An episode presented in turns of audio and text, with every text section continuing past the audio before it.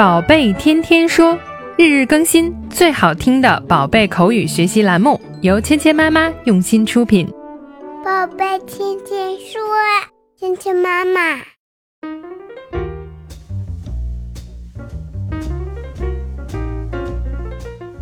嗨，亲爱的小朋友们，欢迎回到芊芊妈妈和博宁哥哥带给你的宝贝天天说。今天呢，我们一起继续来学习来自《小猪佩奇》这部动画片里的有趣对话。佩奇和乔治在爸爸妈妈的带领下来到了游乐场。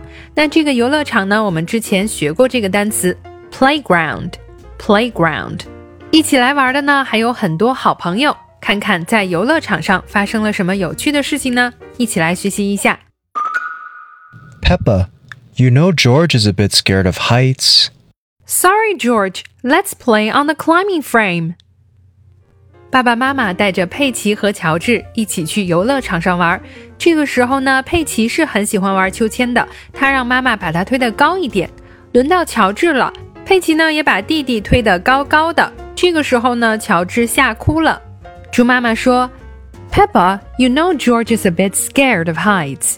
佩奇，你知道乔治有点怕高的。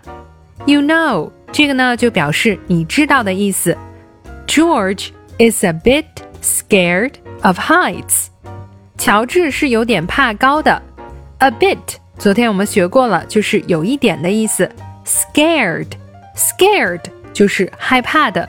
Scared of heights，害怕高。那这个 heights 呢，就表示高或者高度。 这个时候呢，佩奇意识到了自己的错误，他跟乔治道歉说：“Sorry, George. Let's play on the climbing frame.” 对不起，乔治，咱们去玩那个攀登架吧。Sorry, George. 对不起，乔治。那这个呢，就是我们道歉的方式。Sorry, George. Let's play on the climbing frame. 咱们去玩那个攀登架吧。Let's play. 我们去玩吧。On the climbing frame. 在那个攀登架子上，climb 就是攀爬、攀登的意思，frame 架子，climbing frame 指的就是那个高高的攀登架。小朋友呢可以在上面爬来爬去。佩奇向弟弟道了歉，又提出了一个好的建议：“Sorry, George, let's play on the climbing frame。”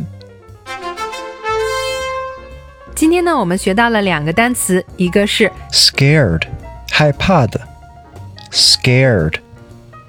scared, scared, scared, scared。第二个词呢，就是我们说的高高度，height, height, height, height,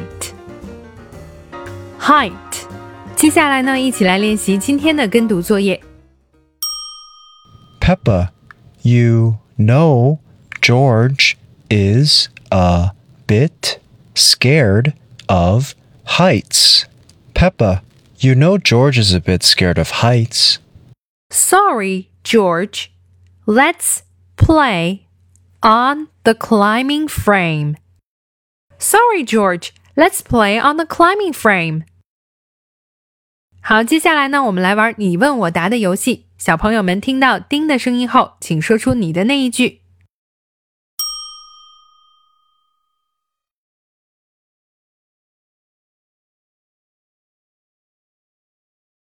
Sorry, George. Let's play on the climbing frame.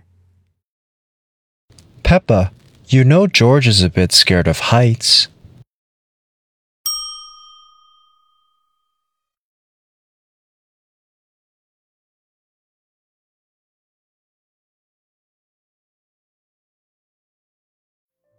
好，今天的内容就到这里了，小朋友们学会了吗？更多精彩的内容，请关注“芊芊妈妈儿童英语”的微信公众号，还有喜马拉雅专辑。我们明天不见不散。